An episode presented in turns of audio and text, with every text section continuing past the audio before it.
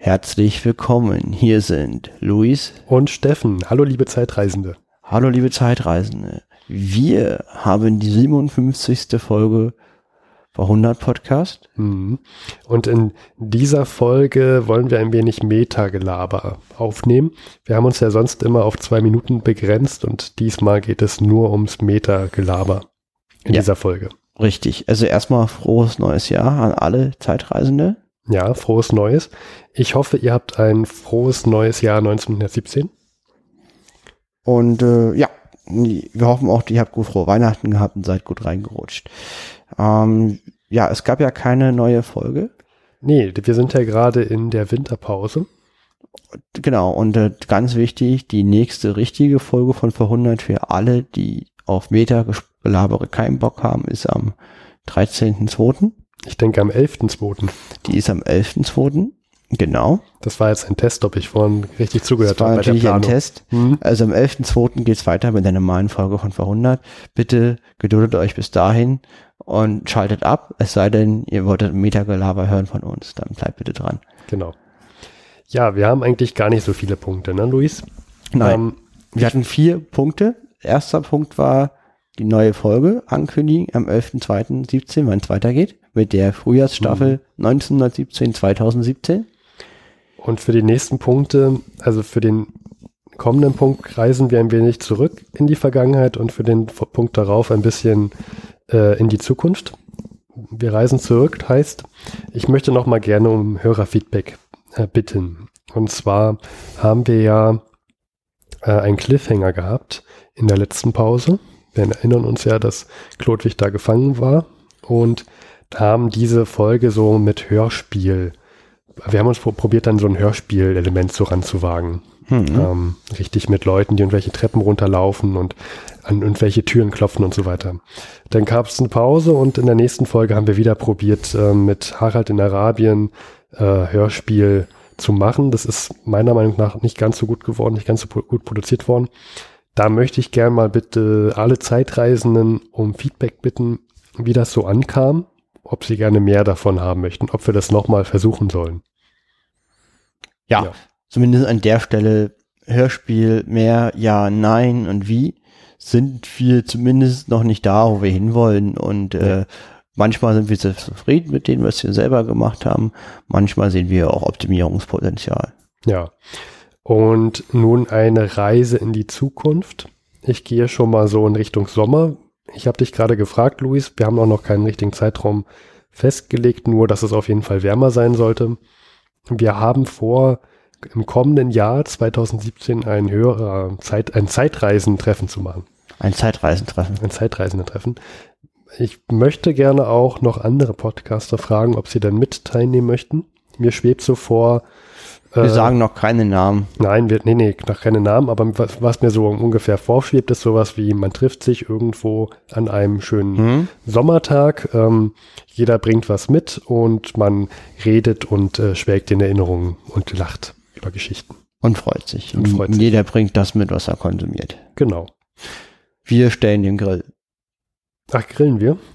Wenn wir grillen sollten. Wenn wir grillen sollten, dann stellen wir den Grill. Ich habe noch, ich hab noch den Grill vom letzten Mal. Ja, die haben wir ja genau für 5 Euro für Flattergeld gekauft. Genau.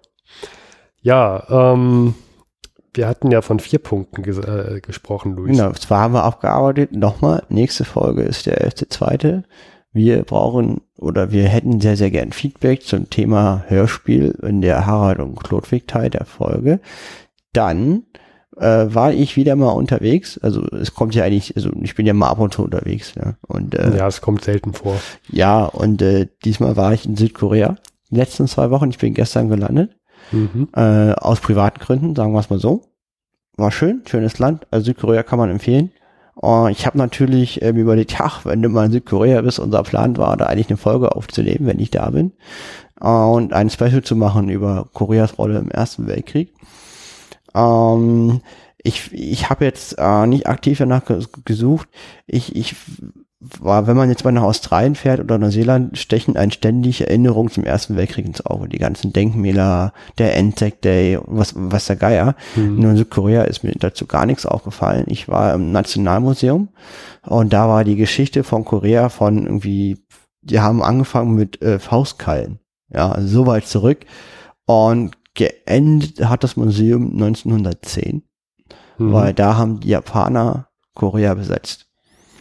Und man hat richtig so in der, im, im Klappentext im letzten kleinen Raum dann gesehen, dass man das auch nicht so den Leuten vorwerfen sollte, weil das war eine Zeit der großen Herausforderung, der Änderung für Korea und nach dem Motto, da kann das schon mal passieren.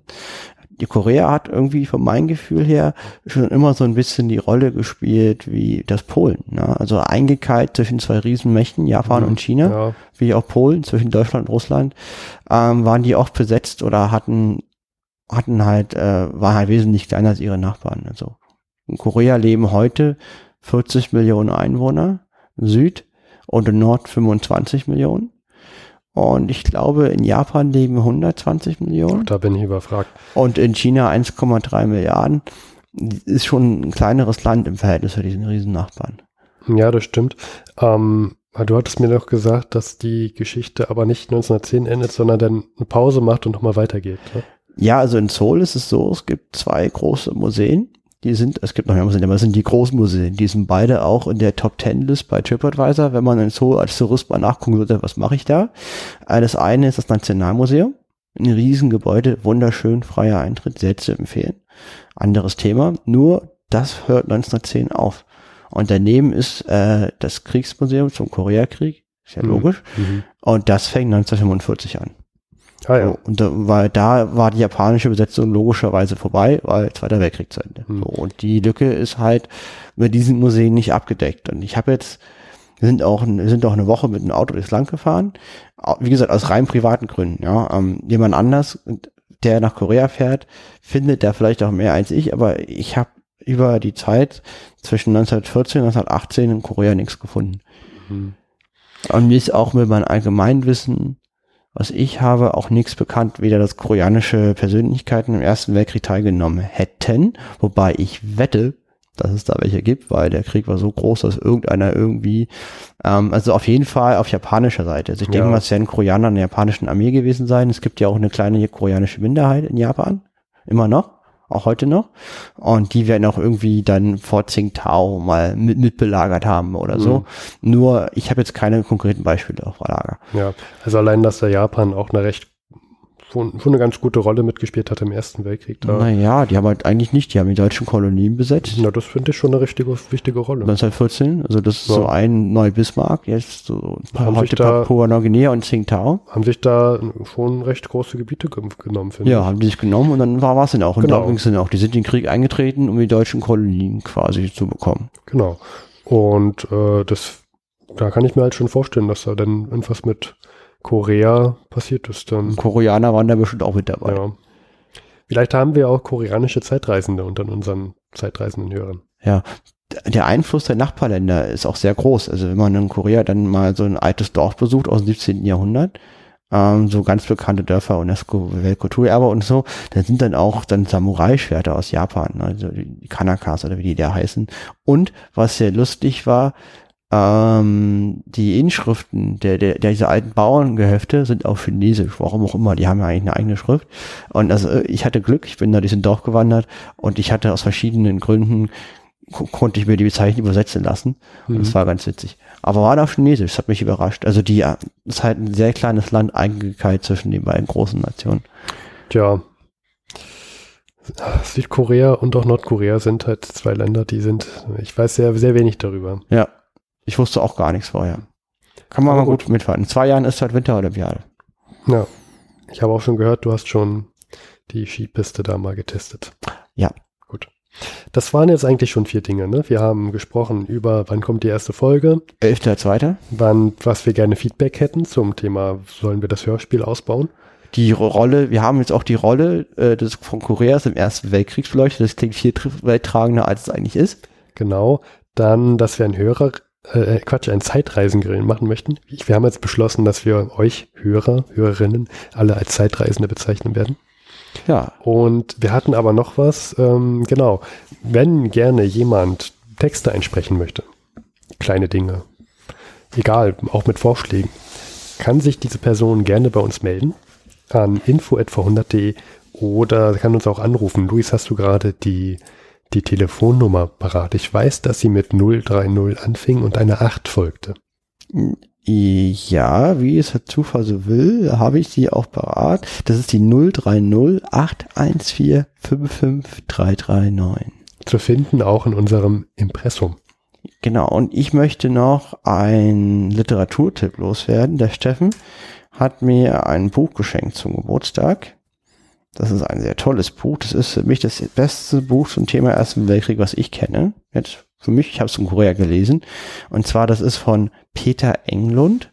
Mhm. Der ist auch im Literaturnobelpreiskomitee involviert. Ich glaube sogar der Vorsitzende, ein schwedischer Historiker. Und der hat ein Buch geschrieben, Schönheit und Schrecken, eine Geschichte des Ersten Weltkriegs erzählt in 19 Schicksalen. Das sieht ziemlich unspektakulär aus. Es ist ein Taschenbuch mit was ich relativ vielen Seiten, 800 Seiten oder 600, 700 Seiten. So viel? Ja, naja, ist halt ein Taschenbuch so mhm, und ja. sieht, sieht finde ich äußerlich relativ unspektakulär aus. Schönheit und Schrecken, eine Geschichte des Ersten Weltkriegs erzählt 19 Schicksalen. Klingt jetzt auch nicht so, sagt man sich denkt so, wow, wow, wow, wow, ja, wow, wow, wow, wow. Ähm, weiß ja nicht, wie sehr ich in Detail gehen soll. Wir können es ja dann nochmal in der neuen Staffel alles ein bisschen mehr intensiver beleuchten. Ähm, das Material dazu, äh, der erzählt aber, und der hat sich 19 Personen rausgesucht. Und dann wird halt in so kleinen Tagebuch irgendwelchen Einträgen deren mhm. Schicksal verfolgt, was sie erleben. Also meine Intention war damals, warum ich mir das ausgesucht habe als mhm. Geschenk für dich, war, ähm, ich wollte dir gerne was zu, zu unserem Podcast auch schenken. Mhm. Ja, also irgendein Buch. Mhm. Ähm, ja, aber was soll ich dir jetzt irgendein Sachbuch schenken über Erster Weltkrieg? Du hast selber ganz viele Bücher gelesen und auch in deinem Regal. Und ähm, aber so eine Tagebuchgeschichten, ja, Sowas hat man nicht so oft gelesen und da dachte ich, das wäre eine ganz gute Abwechslung. Das ist auch spannender, finde ich, als sich jetzt mal abends so ein Sachbuch vorzunehmen und jetzt was über den U-Boot-Krieg im Ersten Weltkrieg zu lesen. Da finde ich das irgendwie persönlicher spannender, ich auch. tatsächlich mal richtige Schicksale zu verfolgen. Also ich habe das in vier Tagen aufgefressen, das Buch war total begeistert, richtig entspannt, weil man weiß dann nie, wie es passiert. Da sterben auch welche, logischerweise von denen. Das ist so. Das ist jetzt keine Hollywood-Geschichte, sondern sind der reale. Das ist halt menschlich, aber extrem gut gemacht, weil ähm, also der zitiert viel oft aus Tagebucheinträgen, aber er zitiert und er, den Rest ist alles selber geschrieben von ihm. Das heißt, man hat immer eine homogene äh, Sprache. Ist nicht so zusammengestoppelt alles.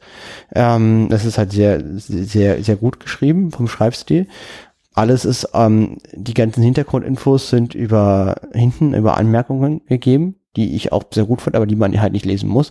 Und vor allen Dingen, der Autor gibt einfach neutral wieder, was mir am besten gefallen hat. Also, was ich, wenn da halt jemand Nationalist ist und denkt, äh, für ihn ist es die Pflichterfüllung, da als Artillerist an der Front zu stehen und, und, und, und, und das Deutsche Reich zu seiner wahren Größe, wie er selber denkt, das Reich haben sollte, zu helfen, dann ist es halt so und dann wird es halt so dargestellt. Und wenn jemand äh, den Weltkrieg als Katastrophe ansieht und deswegen sich äh, freiwillig zum Sanitätsdienst meldet, äh, ähm, dann ist es auch so. Und es wird halt ohne zu werten so wiedergegeben. Und der Leser selber bildet sich ein eigenes Urteil. Das fand ich toll. Hm. Klingt nach einem guten Buch. Hm, kann man wirklich empfehlen. Peter Englund Schönheit und Schrecken, eine Geschichte des Ersten Weltkriegs erzählt in 19 Schicksalen. Ich habe von dem Autor jetzt alle Bücher bestellt, die es auf Deutsch gibt. Wie so viele sind das nicht. Also wie viele sind das? Ich glaube, ich habe es drei oder vier Bücher bestellt. Okay, naja. Aber der hat zum Beispiel auch ein Buch geschrieben über den 30-jährigen Krieg, von, von, dem ich mir einiges verspreche, wenn er, wenn er das so durchzieht. Hm, ja, kannst du mal sagen, wie es war. Es gibt auch noch welche Bücher auf Englisch, die werde ich den, sicherlich, aber jetzt habe ich erstmal die drei von ihm, es reicht erstmal. du hast gut zu tun gerade. Ja, genau. Mhm. Gut. Ja. ja, liebe Zeitreisenden, äh, ich denke, wir sind jetzt auch am Ende unserer Metafolge, es sei denn, Luis, du hast noch was? Nee, meldet euch bei uns, gebt uns Feedback, meldet euch bei euch, dass ihr mitsprechen wollt. Ja, und, und dann machen wir gemeinsam eine schöne Frühjahrsstaffel. Genau, beginnend am 11.02.2015, Quatsch, 2017, Gott. Ja. Äh, wo kam das denn jetzt auf einmal her, aus welchen Ecken des Gedächtnisses? Und wird behandeln den 11. 2.1917.